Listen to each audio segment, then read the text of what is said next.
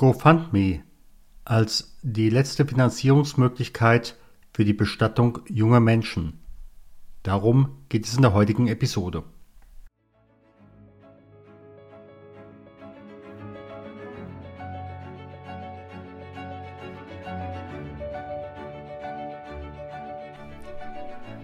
Schweres leicht gesagt. Der Podcast für Unternehmer, Personalverantwortliche und Betriebsräte zum Thema Trauer im Unternehmen. Mein Name ist Stefan Hund. Bevor wir starten, bitte ich dich, diesen Podcast zu abonnieren, damit du auch in Zukunft jede Folge direkt frisch auf deinen Podcast-Player bekommst. Wenn du eine Frage hast, die wir hier im Podcast ansprechen sollen oder einen bestimmten Gast einladen sollen, dann gib uns Bescheid. Am besten mit einer kurzen E-Mail über podcast.trauerimunternehmen.de. Und jetzt geht's los!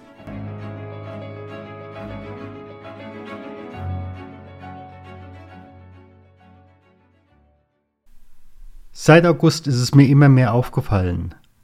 Wenn ich im Internet oder im Print lese, dass ein junger Mensch mit Familie, sei es zwischen 20 und vielleicht 50 Jahren, verstorben ist, dann heißt es immer wieder in diesen Berichten, wir haben ein Problem mit der Finanzierung der Beerdigung und mit dem, was dann kommt.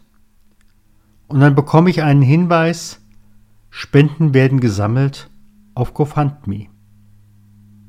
Ich habe daraufhin einfach mal gesagt, ich gehe mal auf diese Seite und suche unter GoFundMe das Stichwort Gedenkfeiern. Hier bekomme ich direkt gesagt, Spendenaktion für Gedenkfeiern entdecken, spende oder hilf mir, hilf mit einer eigenen GoFundMe-Kampagne. Was sehe ich dort auf dieser Seite? Hier wird einerseits gesprochen von einem Felix, der für einen guten Freund Ali in Germersheim die Beerdigung mitorganisiert und er braucht 20.000 Euro dafür. Ich gehe davon aus, da ist noch ein bisschen mehr dabei. Wenn ich auf das Spendenziel gucke, 20.000, dann sehe ich gleichzeitig wiederum, dass innerhalb von drei Tagen 16.585 Euro eingegangen sind, um dieses hier zu ermöglichen, dass der beste Freund, der Trauzeuge, auch gut bestattet werden kann, beziehungsweise nachher für die Familie.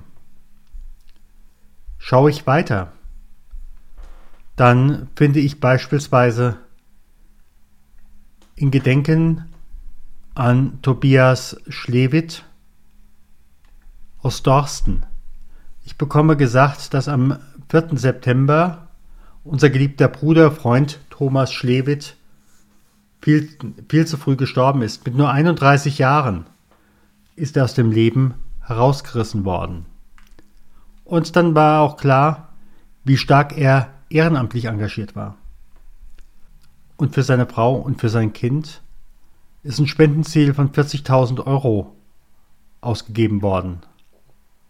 Inzwischen sind es bereits 45.000, knapp 46.000 Euro, wo wildfremde Menschen Manche schreiben einfach nur anonym 30 Euro, 10 Euro oder auch Menschen mit Namen, hier mal ein 50er, da mal ein 10er, ganz unterschiedlich in dieser Situation gespendet haben.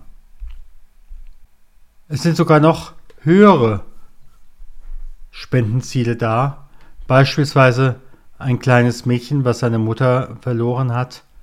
Da war das Spendenziel auf sogar 150.000 Euro angesetzt, damit diesem Mädchen wirklich auch geholfen werden kann.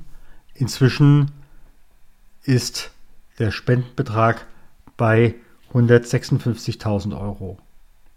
Oder ich sehe hier, dass ein kleiner Junge, ja, ungefähr zehn Jahre alt, ja, ich sehe gerade zehn Jahre alt, einen, tragi einen tragischen Unfall hatte. Und auch da wurde gebeten, die Eltern zu unterstützen, da das Kind wirklich gut bestatten zu können. Und ja, es ist einfach ein wahnsinniger Verlust, gerade auch das eigene Kind. Und wenn ich auf das Spendenziel gucke, das waren 10.000 Euro. Und im Augenblick sind es schon knapp 28.000 Euro. Ja, Sterben kostet nicht nur das Leben, Sterben kostet auch viel Geld. Und gleichzeitig machen wir die Erfahrung, dass viele das Geld nicht mehr haben. Ich vermute mal, nur die wenigsten haben jemand, der für sie auf GoFundMe geht und eine Aktion macht. Manche wollen das sicherlich auch nicht, denn es würde ja möglicherweise dadurch bekannt werden, dass sie eben halt gerade mal nicht die 5000, die 10.000 oder die 20.000 auf der hohen Kante haben. Aber ganz ehrlich, wer hat das im Augenblick schon? Was mir auffällt, die Spendenaktionen sind in allererster Linie für Familienväter und Familienmütter so im Alter von 25 bis 45. Aus meiner Zeit, früher als Gemeindepfarrer oder als Klinikpfarrer, kenne ich solche Situationen auch. Dann, wenn ich teilweise am Beerdigungsgespräch oder beim Beerdigungscafé dann auf einmal zur Seite genommen werde und gefragt werde, Herr Pfarrer, wie sieht denn das aus? Wissen Sie vielleicht noch eine Wohnung, die es hier vor Ort gibt, die günstiger ist? Wir werden sonst wegziehen müssen, weil wir uns diesen Wohnort nicht mehr leisten können oder diese Wohnung nicht mehr leisten können. Und dann müssen natürlich die Kinder die Schule verlassen und den Kindergarten wechseln und das gesamte soziale Umfeld. Und das möchten wir doch einfach gerne verhindern. In aller Regel kommt der Tod, überraschend. Und keiner kann dafür vorsorgen. Das ist die eine Seite. Die andere Seite ist aber, in dem Moment, wo gerade Familien etwas mehr Zeit bekommen würden, um sich auch auf die neue Situation einzustellen, dann würde es auf einmal an vielen Stellen auch eine Erleichterung geben. Wenn beispielsweise die nächsten drei, vier oder fünf Monate das Gehalt so weiter gezahlt werden würde, als wenn da der Verstorbene noch arbeitet. Das gibt auf einmal nämlich den Freiraum, dann zu überlegen, für den Partner oder die Partnerin, kann ich meine Zeit, meine Arbeitszeit noch aufstocken? Oder muss ich vielleicht den Arbeitgeber wechseln? Vielleicht gibt es da noch eine Möglichkeit. Oder wir haben einfach Zeit zum Überlegen, Zeit zum Denken. Gerade dann, wenn es uns im Augenblick vom Kopf her überhaupt nicht danach ist. Und dann kommen natürlich auch nochmal die Bestattungskosten hinzu. Wenn ich hier so überlege, hier an der hessisch-badischen Bergstraße, was kostet eine Bestattung? Wenn ich mich mit den Bestattern unterhalte, dann reden wir über eine Größenordnung zwischen 5000 und 7000 Euro für eine normale Bestattung. Da ist noch nicht wirklich was dabei, äh, sondern es ist eine durchschnittliche Bestattung. Und die muss man natürlich auch erstmal haben. Das heißt also, wenn eine Familie in diesem Moment drei Monats Nettolöhne hätte und die Bestattungskosten, da wäre zumindest so viel Luft, da einfach mal über die eigene Situation nachzudenken, sich möglicherweise auch beruflich oder räumlich zu verändern, um dann wieder gut in die neue Zeit zu starten. Kennst du an dieser Stelle eigentlich die Regeln für die Witwen- bzw. Witwerrente? Wie errechnet sich die und was hat in diesem Moment der Hinterbliebene zu erwarten? Nach geltendem Recht ist, die frühere, ist das frühere Sterbegeld 2004 abgeschafft worden. Das heißt also, alles ist jetzt nur noch aus der hinterbliebenen Rente be zu beziehen und die beträgt, wenn du jünger als 47 bist und noch Kinder äh, unter 12 hast, beträgt die 55 Prozent des in diesem Moment zu erwartenden Renten, äh, der zu erwartenden Rentenüberweisung des Verstorbenen. Und wenn der Verstorbene jetzt 35 ist, dann wird das nicht allzu viel sein. Und wenn ich mir angucke, wie hoch die durchschnittliche Witwenrente ist, dann sind wir bei 700 Euro im Monat. Und das ist nicht allzu viel.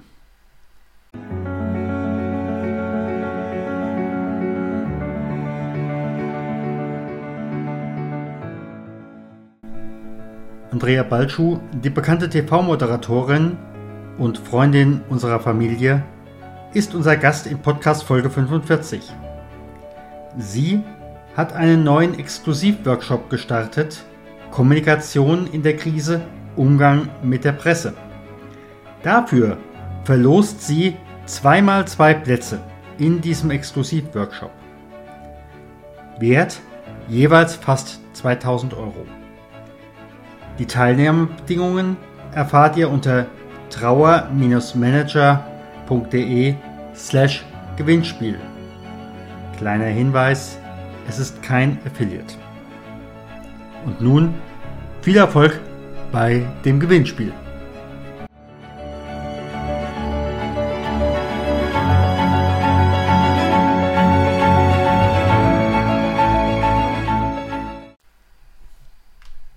Übrigens, in dem Moment, wo keine Kinder sind, dann reden wir von der kleinen Witwenrente und das sind 25 Prozent des zu erwartenden, der zu erwartenden Rentenhöhe und das auf maximal zwei Jahre.